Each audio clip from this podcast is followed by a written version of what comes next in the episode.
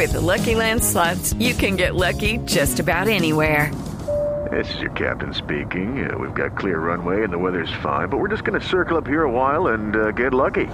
No, no, nothing like that. It's just these cash prizes add up quick. So I suggest you sit back, keep your tray table upright, and start getting lucky.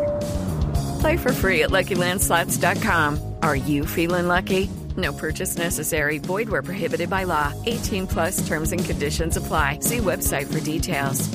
Pero aquí está, De María, justamente el dirigente del fútbol mexicano, confirmando la sesión, el final, el remate de la vinculación del Piojo Herrera con la selección mexicana. La violencia no cabe en la sociedad, en la familia, en nuestra familia, y mucho menos en ningún deporte. Nadie que quiera imponerse con agresiones y no con ideas y conceptos sobre el principio de la libertad de expresión puede ser miembro de la Federación Mexicana de Fútbol. La afición mexicana merece respeto, merece figuras íntegras que representen lo que deseamos que sea el fútbol nacional, un espectáculo sano, familiar y constructivo, un fútbol que nos una en nuestra pasión.